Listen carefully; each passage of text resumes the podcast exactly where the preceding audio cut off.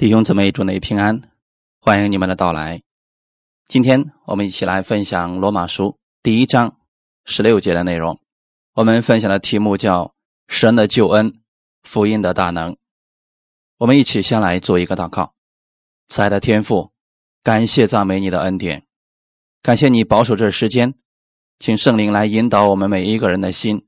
此时，我们愿意打开心门，在这里分享、聆听你的话语。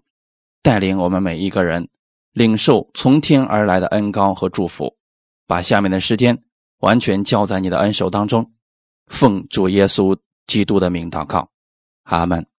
罗马书的第一章十六节：我不以福音为耻，这福音本是神的大能，要救一切相信的，先是犹太人，后是希腊人。我们分享的题目叫“神的救恩，福音的大能”。罗马书讲了很多和救恩有关的教义，虽然教义听起来有些枯燥，我愿意用不枯燥的方式尽量的讲出来，让大家都能明白。保罗在这里边提到一件事情，说：“我不以福音为耻。”在那个年代，保罗为什么要说这样的话语呢？当时是尼禄做皇帝，罗马人非常瞧不起信耶稣的。几乎要把他们赶尽杀绝。如果有人说自己是信耶稣的，会被人耻笑的。那个时候，福音很难让人相信，而且基督徒非常受鄙视，因为他们信的那个救主已经被处死了，但基督徒们却说主已经复活了。许多人在当时的时候觉得信耶稣是一件羞耻的事情，不好意思给别人讲出来。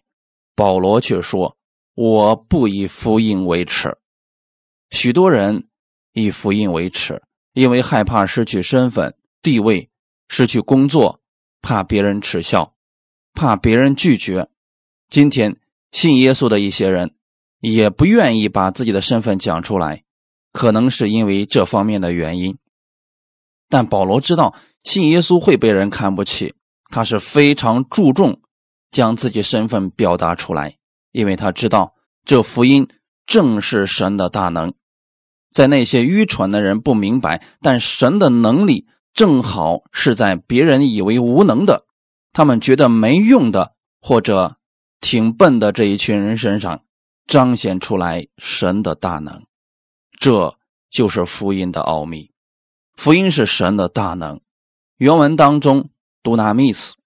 指神的神威、神的能量、神的力量，这个能力是神的本质，是能力的体现。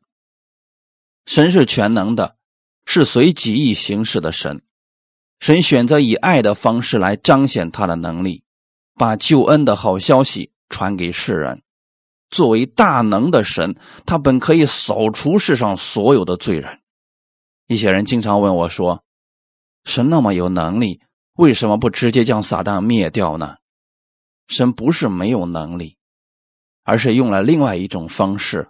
他本来可以直接将罪人全部除掉的，但他没有这样行，是赐给了他们福音，正好说明神的本质是爱，他不以他自己为强夺的。弟兄姊妹，就是说，神非常尊重你。非常重视你，不愿意用他的强权这种大能让你屈服他，让你不得已来顺从他。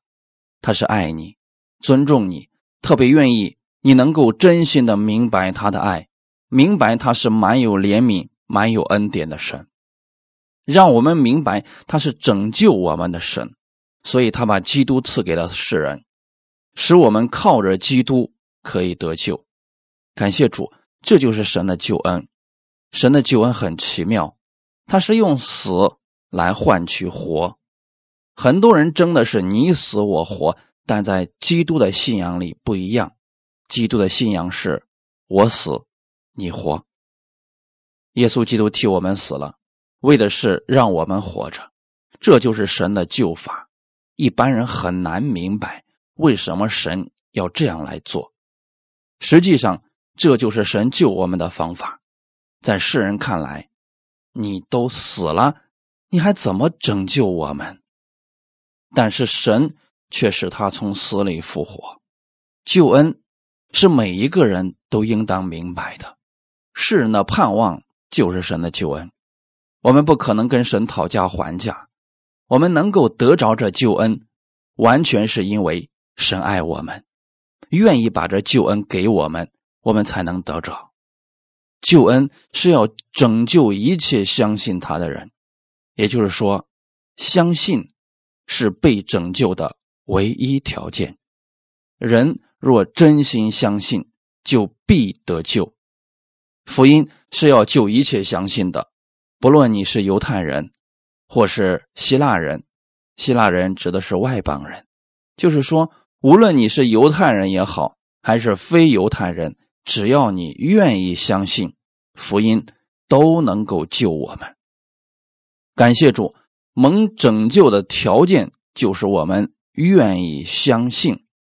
如果我们愿意把自己交托和委身于我们所相信的神，神就能拯救我们。神愿意拯救所有的人，不分是犹太人还是希腊人。先是犹太人。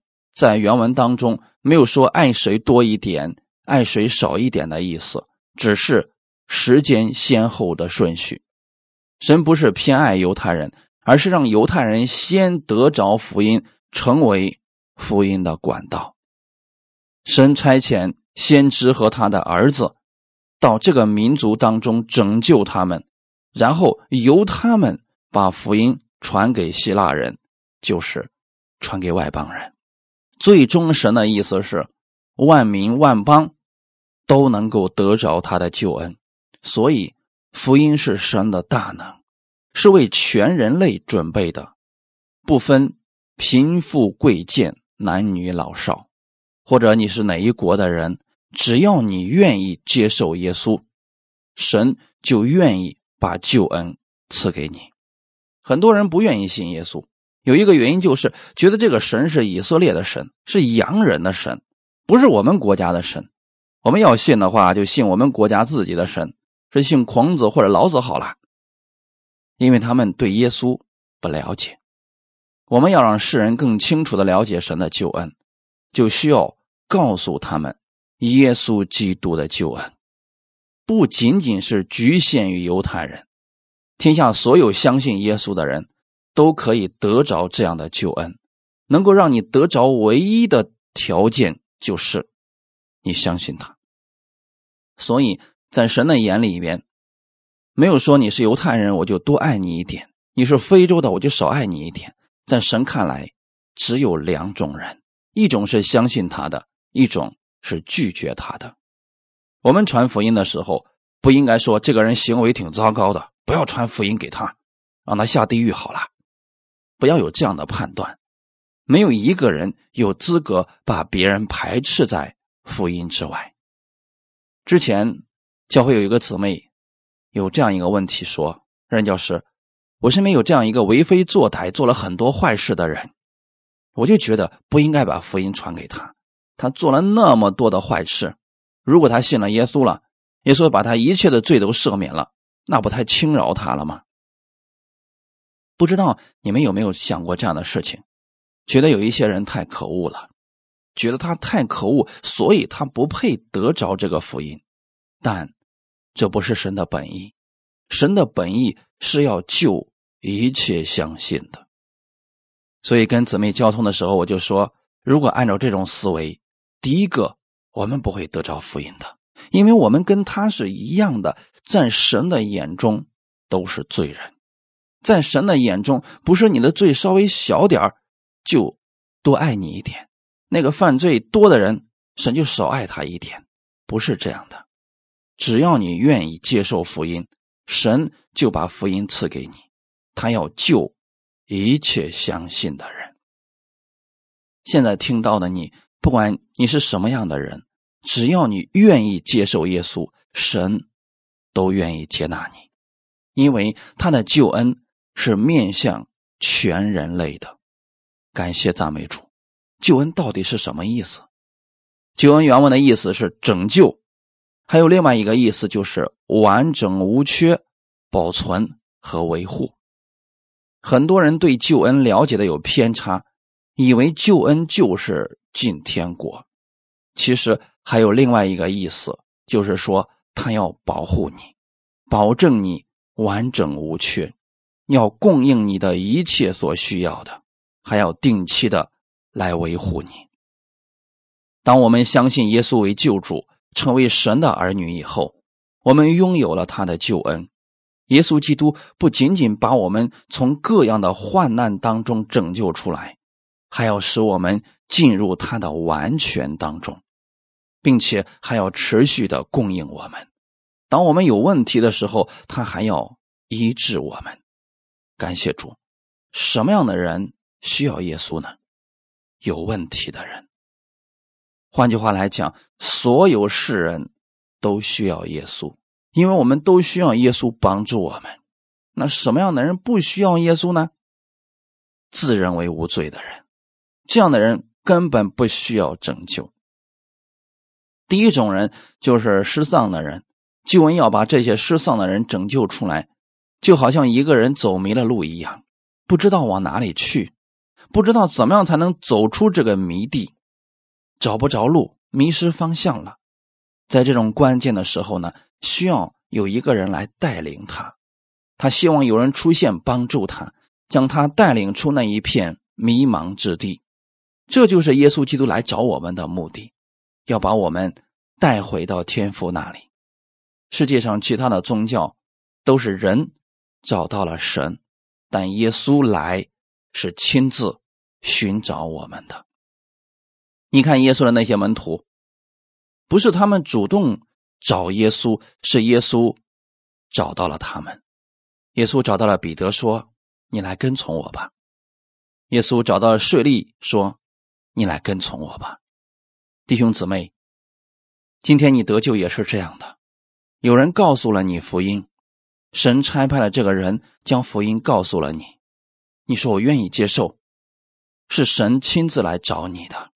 救恩是临到那些失丧的人。路加福音十九章第十节说：“人子来，为要寻找拯救失丧的人。”耶稣来到世上是寻找失丧的人，那个迷失方向的人。耶稣找到你的时候，不要拒绝就可以，你就能得着这个福音，得着这样的求恩。在这个时代当中。很多人觉得自己的人生没有方向，处在迷茫当中。我建议你相信耶稣。如果你身边有这样的人，他说：“我真不知道这个路该往哪里走了，我现在觉得很迷茫。”你要告诉他，你需要耶稣，因为耶稣就是你的方向。哈利路亚！神把人从错误当中、从败坏当中拯救出来。我们都处在罪恶当中。罗马书第五章说：“因为罪是由一个人入了这个世界，世人都犯了罪。那一个人指的是亚当。”有人说：“我没有犯罪啊，你为什么称我是罪人呢？”只要你是亚当的后裔，你就是一个罪人。乃是因为亚当犯罪了，所以你被称为罪人。你没有办法摆脱掉罪人的身份，除非耶稣基督拯救你，脱离罪人的身份。有人说我没有犯罪，罪人是一个名词，不是一个动词，不是说你犯了罪，你被称为罪人。只要你是亚当的后裔，一出生你就已经是一个罪人。罪人有很明显的特点，就是他会死掉的。因为罪的公价就是死。有些人说我没有罪，你就问问他，他会不会死掉？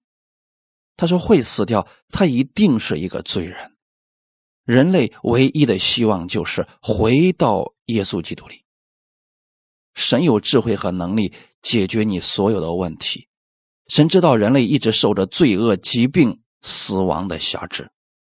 我们处于一个。弯曲被扭的时代，因此他差了自己的儿子来拯救我们。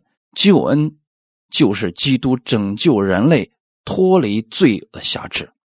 耶稣基督来了，他要把我们从罪中拯救出来。马太福音第一章二十一节说，要给他取名叫耶稣，因为他要将自己的百姓从罪恶中拯救出来。如果一个人不会游泳，掉到河里之后，他需要的不是游泳的方法、口诀、秘诀等，他期望的是有人愿意将他从水里救出来。这就是他要的拯救。耶稣基督是我们的救主，我们都处在罪恶中，没有办法自救。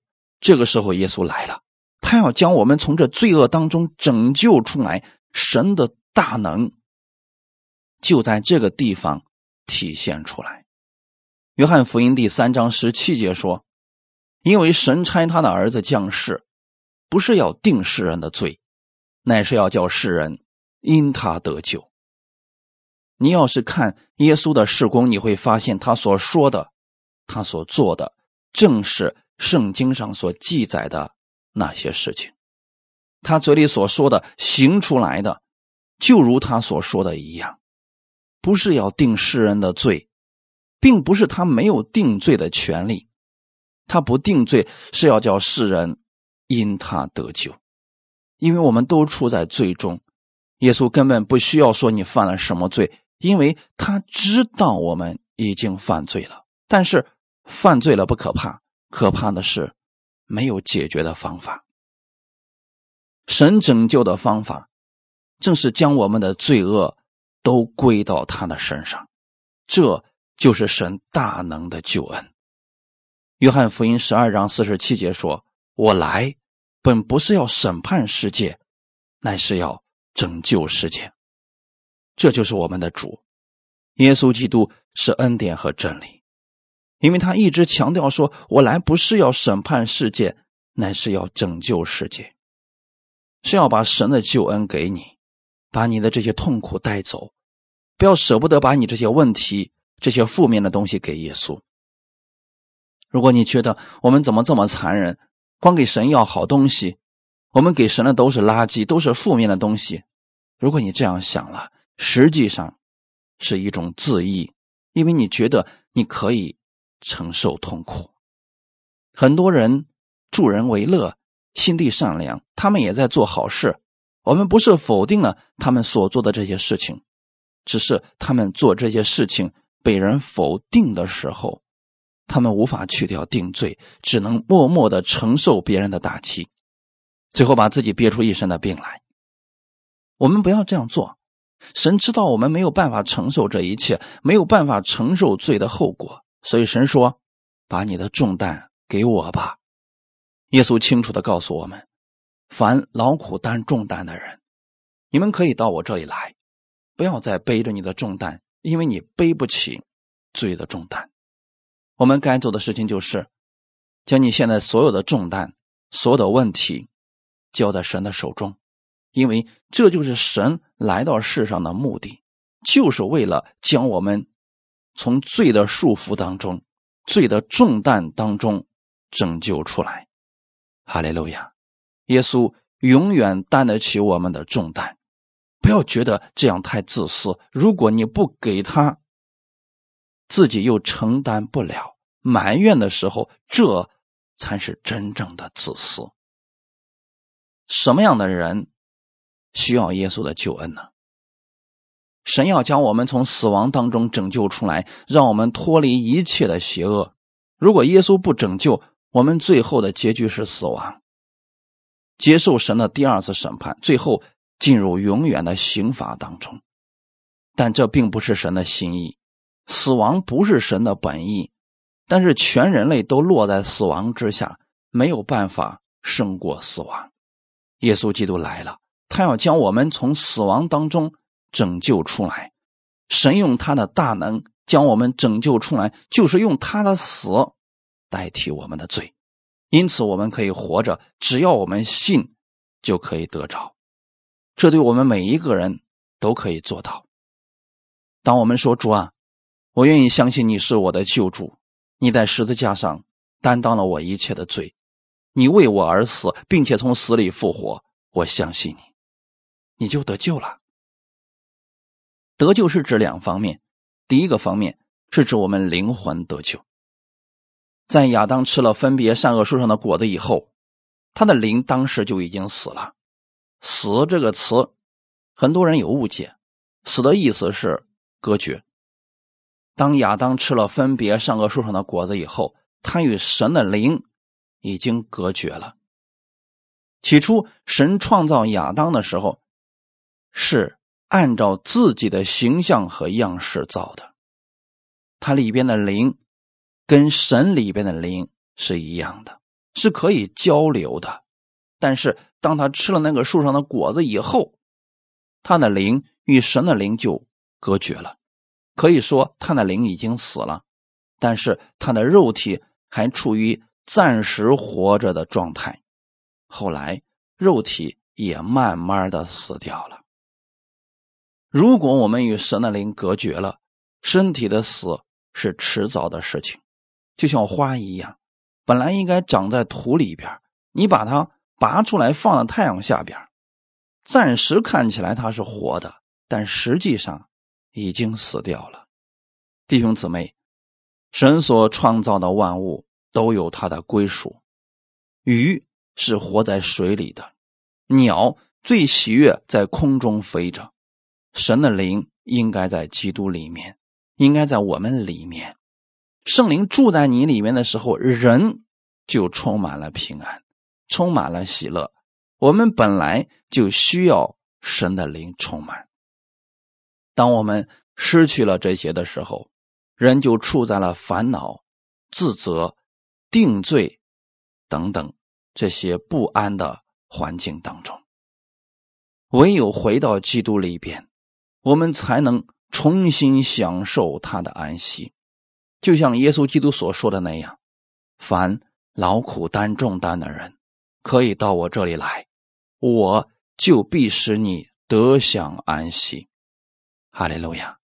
神要把我们从死亡中拯救出来，我们才能进入他的复活里边，才能享受他的安息。得救的第二个方面，身体的得救。当你接受。耶稣基督的时候灵活了，你说主啊，我愿意接受你成为我人生的救主，相信你是神的儿子，你洗净了我所有的罪。现在我邀请圣灵进入到我心里边，奉主耶稣的名祷告，阿门。当你如此祷告，圣灵就住在你的心里，从此以后，你与神之间可以交流了，可以沟通了。可以呼叫神为你的阿爸父。以前罪在我们与神中间阻隔，灵是不通的。现在你接受耶稣了，耶稣将你的罪担当了，你与神之间重新恢复了和平的关系。你的灵已经活了，还有我们的身体，我们的灵魂和身体要。完全得着救赎。有人说：“我们已经信耶稣了，为什么身体还是会越来越老，最后要归回土中呢？”我们的身体是要复活的，复活首先要死一次，然后才能活过来。我们的灵已经死过，在你接受耶稣的时候，灵又活过来了。我们的身体还没有经历死亡，当你的身体经历死亡以后，神要让它再活过来，变成一个荣耀的身体，不再衰老的身体，不再朽坏的身体，而且是毫无瑕疵，是全然美丽的身体。这是神的救恩，是福音的大能。我们看现在这个身体跟世人没有任何的区别，但神看你是全然美丽的，你也要用灵里边的眼睛看到你真实的样子。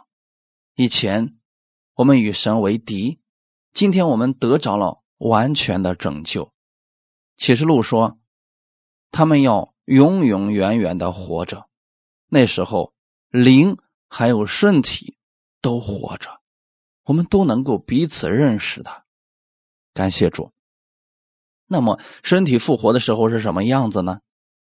就是那一瞬间，我们的身体要改变样式，是在耶稣基督第二次再来的时候，所有信耶稣的人身体都要发生改变，而当时活着的人不再经历死亡，身体也要发生改变，到空中与主相遇。在耶稣基督还没有来之前，已经死了的人，暂时的休息。时候到了，一气复活。神给我们最伟大的盼望，就是身体的复活。今天你已经与神的灵可以交流了，可以通过祷告与神进行对话。身体复活是我们的盼望，我们盼望身体得赎。圣经里边有时候用的同一个词叫做得救，我们的盼望。是身体得赎。有的人说我已经得救了，但忍耐到底必然得救是什么意思呢？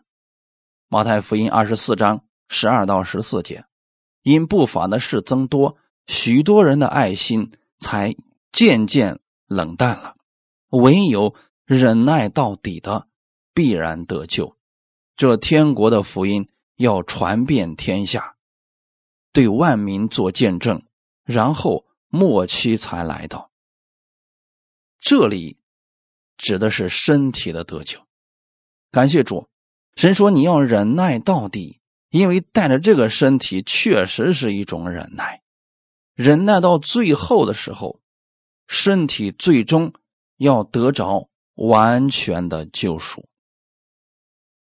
我们现在处于魔鬼的辖制当中，我们需要神的救恩，救恩。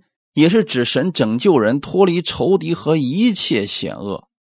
我们在世上会面对各样的攻击、各样的问题、试炼和诱惑等等。我们的神能救我们脱离一切凶恶。首先，我要告诉大家，这些灾祸不是从神来的，而是从魔鬼来的。有人就问了：为什么是从魔鬼来的呢？这要从亚当来说起的。开始的时候，神把治理世界的权柄给了亚当。神对他说：“你管理天上飞的鸟，地上走的各样活物，水里面游的各样的活物。”但亚当受了魔鬼的欺骗，将管理世界的权柄拱手让给了魔鬼。那个时候，地受了咒诅。各样的问题开始出现，弟兄姊妹，世界上本来不该出现海啸、地震，不该出现各样瘟疫、疾病等。但是魔鬼掌权以后，把本来神看着好的一片安宁的世界搅得一塌糊涂，人从那个时候开始有了疾病，有了各样的灾难。这一切，就是因为我们把自己的管理权交给了魔鬼。到今天为止，世界上还是不断发生这样的事情，这是从魔鬼来的。神要我们怎么做呢？让我们在这个世上依靠耶稣基督的救赎，依靠他的救恩，胜过世界，胜过魔鬼。这就是为什么神不亲自消灭魔鬼的一个真正的原因。神要透过耶稣亲自将这个权柄夺回来，而耶稣基督早在两千年前已经战胜了魔鬼。靠着耶稣基督的能力，靠着他的救恩，我们也可以战胜魔鬼一切的试探，因为神是我们一切问题的答案。看看你的周围就明白了，我们现在所处的确实是一个充满罪恶的世界。耶稣说：“末后的时代像罗德的日子，像挪亚的日子，确实是这样的。人又吃又喝，又娶又嫁，不关心神，不关心自己的生命问题，所以世界处在罪恶当中。但是，我们可以靠着主耶稣基督的救赎，靠着他的救恩，胜过这一切。不要说我没有办法战胜他，不是靠你的能力，乃是靠着耶稣基督已经完成的救赎，要依靠神救恩的大能。世人有无休止的贪欲、骄傲、自我各样的意外。这一切问题出现，人好像没有办法战胜似的。但是，依靠我们的主就可以胜过了。很多人有一个误区，认为我们已经信了耶稣了，神不应该让我们遇到这样的问题，不应该让我再次遇见苦难，不应该让我再次遇见疾病，不应该让我这样那样的。这是一种错误的理解。圣经上，神并没有这样的应许。但是神给了我们盼望。约翰福音十六章三十三节：“我将这些事告诉你们，是要叫你们在我里面有平安，在世上你们有苦难，但你们可以放心，我已经胜了世界。”这是一个巨大的安慰。所以，神的救恩使我们可以胜过这一切困难、问题、一切疾病。神的救恩带领人能够在这样的事情当中过得胜的生活，能够胜过各样的困难，胜过各样的危险。这是神所赐给我们的平安，足以让我们在生活当中凡事感恩。有一次啊，耶稣跟门徒一起渡过加利利海，突然海上起了很大的暴风，风浪几乎要把整个船给掀翻了。按常理来讲，世界上不应该有那么大的风浪。耶稣也在那里，也面临到了这样困难问题，但是耶稣站起来说：“静了吧，住了吧。”他用的是神的大能，拯救了门徒。耶稣做这一切的目的是要告诉你，你也可以靠着神的能力来胜过环境，胜过世界。所以不要看你的环境，不要说现在可头疼了，这个问题好大，我没有办法胜过。要知道，在你里边的那位主，他的能力更大。比这个世界更大，这个能力已经在你里边了。当你明白这一切，你就会说：“是的，神的救恩在我里边，他让我脱离世界一切魔鬼所辖制的事情。魔鬼给我摆上了问题，但是神给我的能力轻松胜过这个问题。”哈利路亚！暴风虽然很大。但是耶稣仍然站在风浪之上。当彼得仰望耶稣的时候，他可以站在这风浪之上。无论你这个山有多大，你可以吩咐这座山离开，栽到海里边。不要觉得你的问题很大，不要觉得你的困难很大，要仰望你的主，因为主所赐给你的救恩比这一切都大。比这一切都有能力，要仰望的是福音的大能。耶稣说：“你们为什么要胆怯呢？为什么要害怕呢？因为门徒们看到风浪了，觉得好难战胜，但耶稣轻松战胜了。挪亚相信神的话语，相信神的救恩，造了一艘船，他们一家都得着了拯救。”他预备了一只方舟，他的全家都得救了。从此以后，定了那个世代的罪，而自己也承受了那从信而来的义。这就是神给我们的拯救。无论那个世代有多么糟糕荒唐的事情，神给我们的救恩永远不变。神给我们的爱永远不变，在末世当中也是一样的。不要说这个世界败坏呀、人心诡诈呀等等，要知道神的救恩永远大于这所有的一切。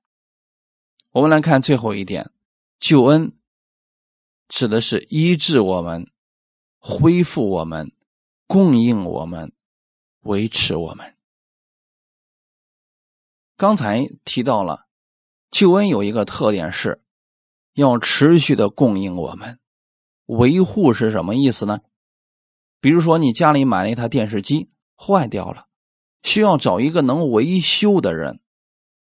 那么这个人可能是售货人员，他可以帮你来调好电视。你不可能去找一个收垃圾的，让他来帮你修理电视。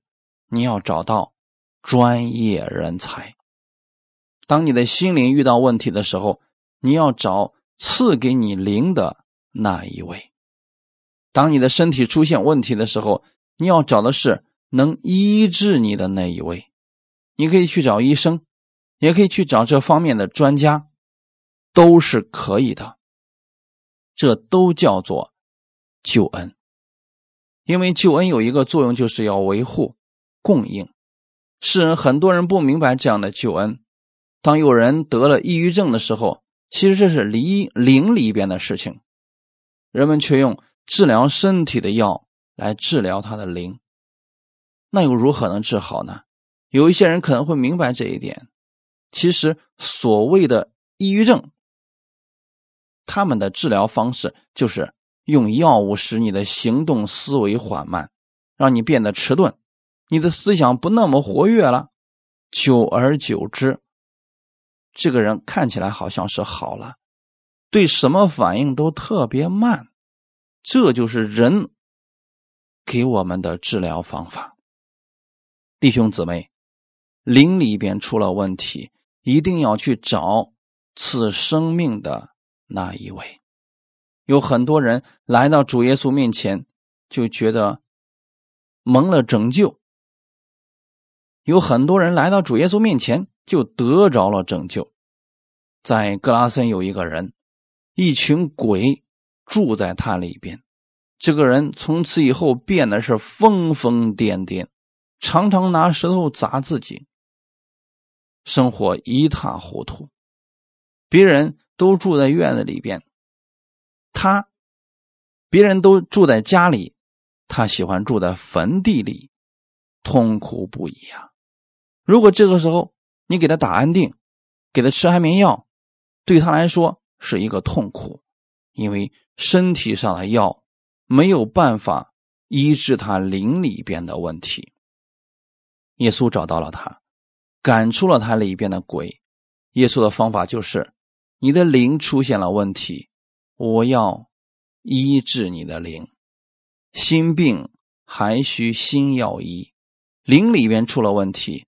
一定要找我们的神，让神灵来医治你。所以说，救恩是要维护我们、恢复我们，因为世人都犯了罪，亏缺了神的荣耀。当我们亏缺神的荣耀时，就有了缺乏，很多问题就出现了。这个时候要做的是再次仰望耶稣基督的恩典。再次仰望耶稣基督的荣耀。你得病了，不要去埋怨神，为什么非得让我得病呢？为什么让这样的灾难临到我身上呢？你要向神去祷告，他是维护你的神，他是医治你的神。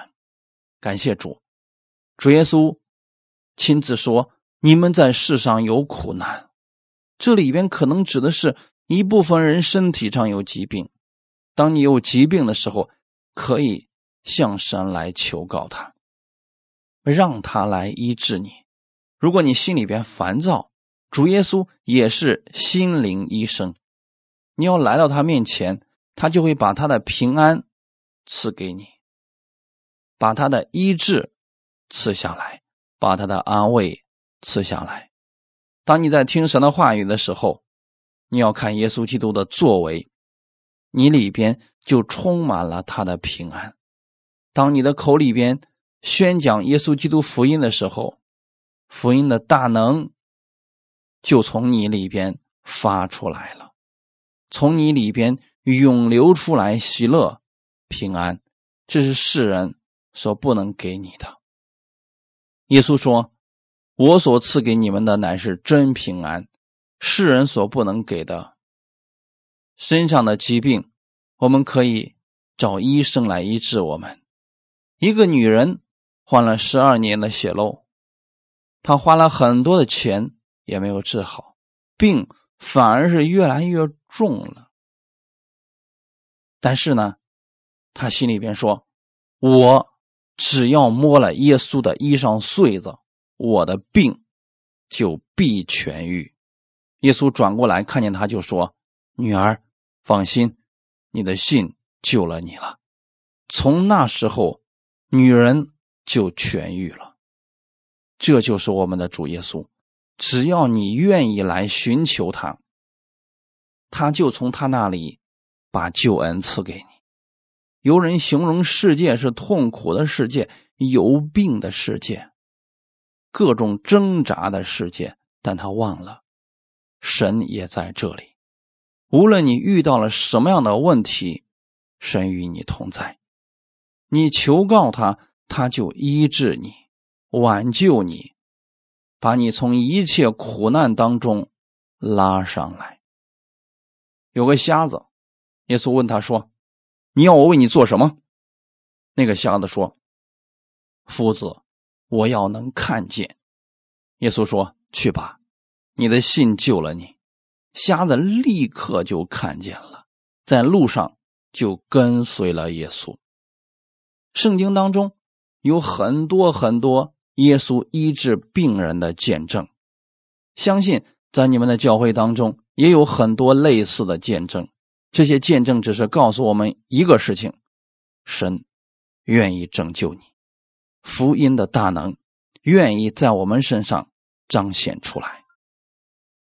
福音的大能愿意在我们身上彰显出来，他不仅仅要救犹太人，还要救原来不属于犹太的外邦人。神是我们身体的维护者。是我们的医治者。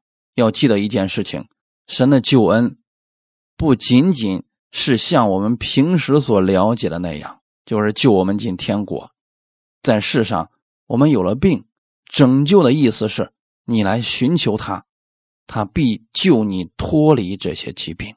无论你遇到了什么问题，你来求告他，他都乐意帮助你，供应你。这就是神的救恩。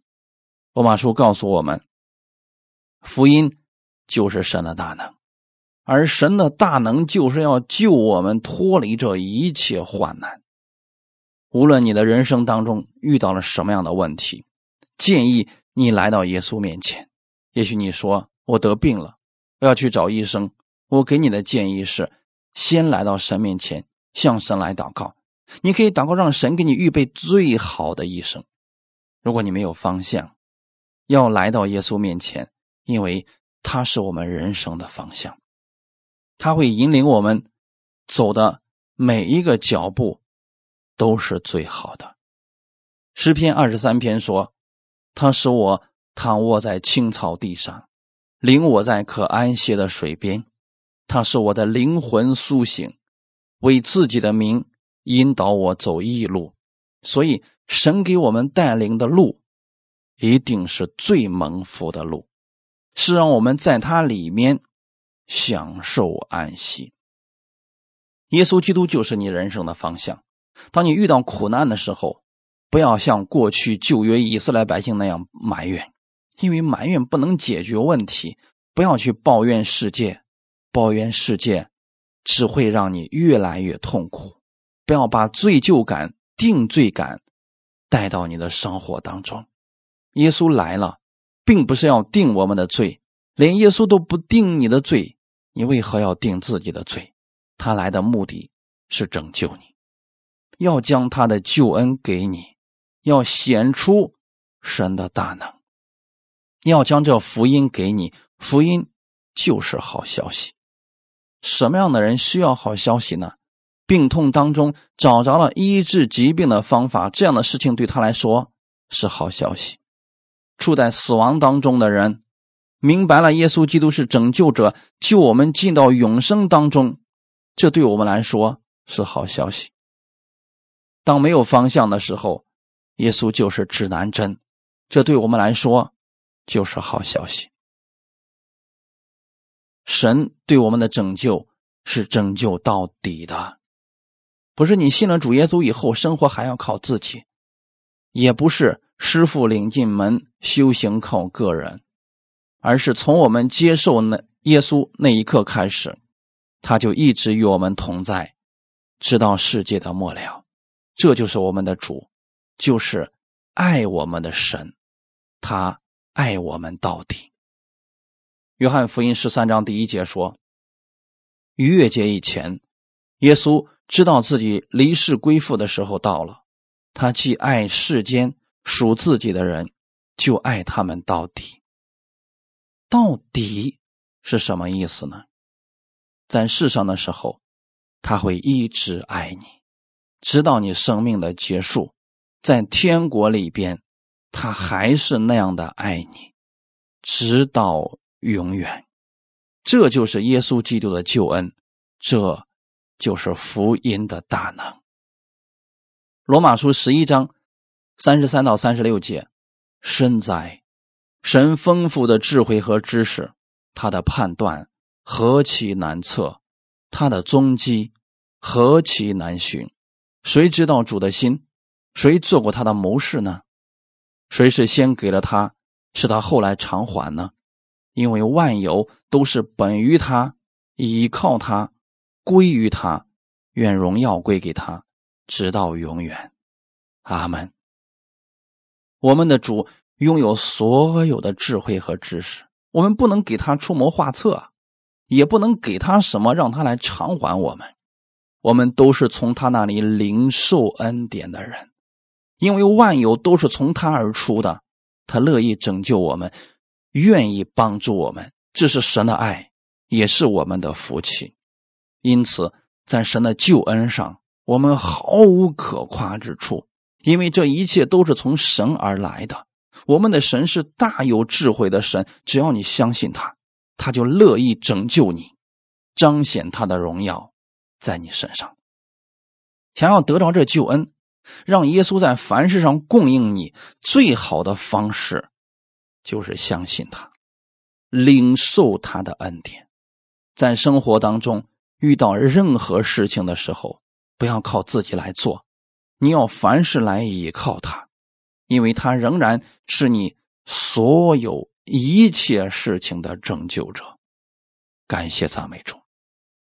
我们一起来祷告，慈爱的天父，特别感谢你的恩典。保罗告诉我们，他不以福音为耻，因为这样的事情是好的无比的事情。有很多人不愿意讲出来自己是基督徒，害怕身边的亲人、同事、朋友笑话，那是因为我们不认识耶稣基督的大能，不认识福音，不认识我们所信的那位主，乃是。创造天地万物的主，你拥有一切权柄能力。我是一个基督徒，我相信的是耶稣基督。我不以福音为耻，我知道我所信的是谁，因为这福音本是神的大能，福音本身就是神的大能。我愿意口里常常诉说你的大能、恩典和真理，必然会充满在我身上。愿意神的大能在我身上彰显出来，我愿意成为这福音的管道，经历神的大能。因为你如此的拯救我们，不仅仅拯救我们的生命，还要保守维护我们。当我们身体出问题，你还要维修我们。你所做的这一切，都是在拯救我们。我们都是在你完全的爱中生活。今天我愿意摆上自己，因为我看到了这福音的大能。你愿意把这样的恩典给我们，你愿意把这样的救恩向我显明，我感谢你。在此，我为国家祷告，愿这样的福音更多的人能够明白，明白你的大能，明白耶稣基督的福音。你带给我们的是真理，带给我们的是恩典。你来到这个世界上，不是要告诉我们我们犯了多少罪，那是要告诉我们，无论我们犯了多少罪，你都能救我们；无论我们遇到什么样的痛苦，你都可以拯救我们。你是我们的主耶稣，你愿意如此来帮助我们，我们感谢你，祝福所听到的每一个弟兄姊妹，奉主耶稣基督的名祷告，阿门。